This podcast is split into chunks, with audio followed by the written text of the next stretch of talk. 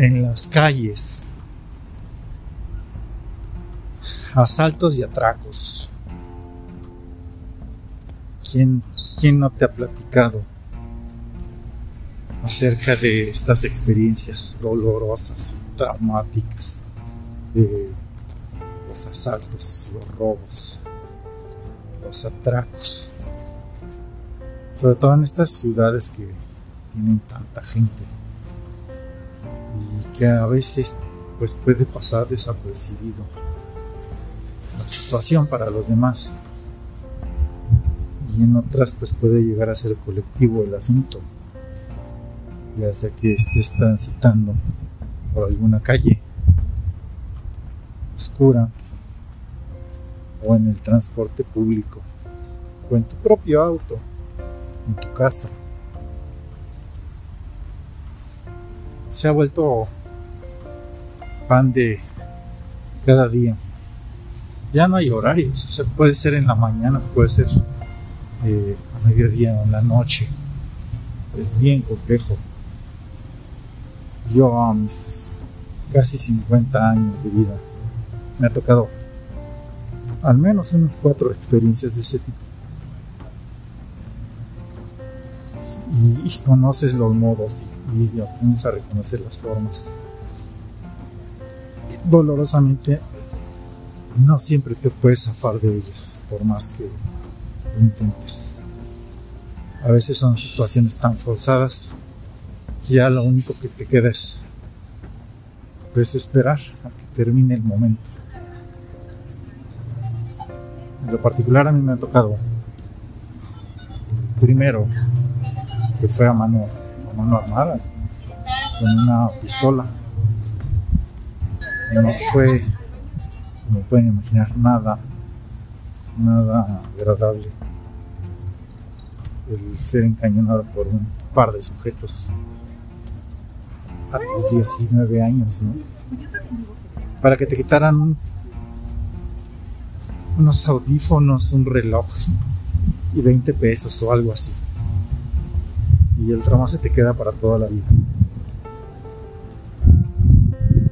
En otra ocasión me tocó ser acuchillado. Eh, igual, un sujeto llega, se te acerca, te pregunta la dirección y, en lo que te está pegando la dirección ya te clavó una navaja en un brazo.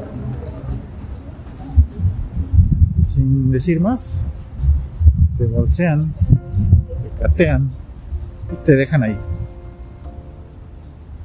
Y dices, realmente vale la pena darle la vida o la tranquilidad a otra persona por cantidades tan mínimas. ¿Qué puedes tú cargar en tu bolsa?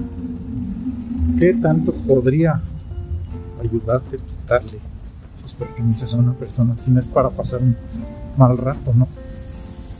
Ir a comprar licor, cigarros, droga.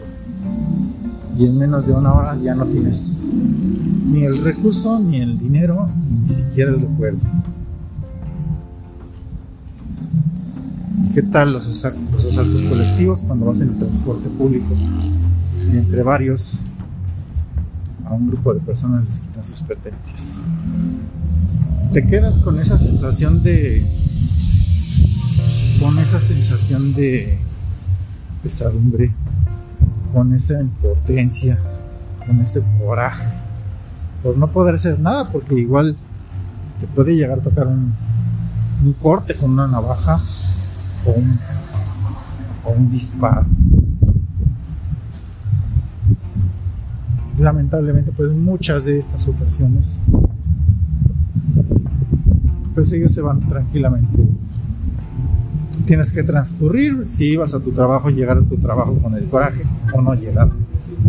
O regresar a tu casa. O si ya venías de regreso, pues ya no te queda más que llegar, relajarte y pensar en que no ibas a poder hacer nada. Son cosas bien eh, traumatizantes. Porque a la larga pues empiezas a sufrir esta situación de desconfianza en la que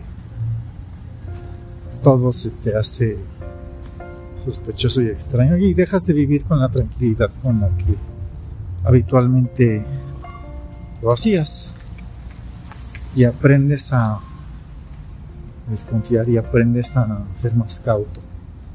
Y aprendes a no llevar cosas de valor. Y aprendes que sigues aprendiendo de la condición de las personas de cómo por hacer las cosas fáciles para ellos te ponen la vida difícil a ti. Y quizás hasta te quiten a ti la vida. Pues claro como todas estas situaciones pasan y van a seguir pasando. Tal vez más adelante tal vez en el momento. Quizás no sabrás qué esperar de esta gente. Pero lo que sí puedes hacer es vivir la vida con calma no aferrarte a las pertenencias y dejar que todo transcurra. Cuídense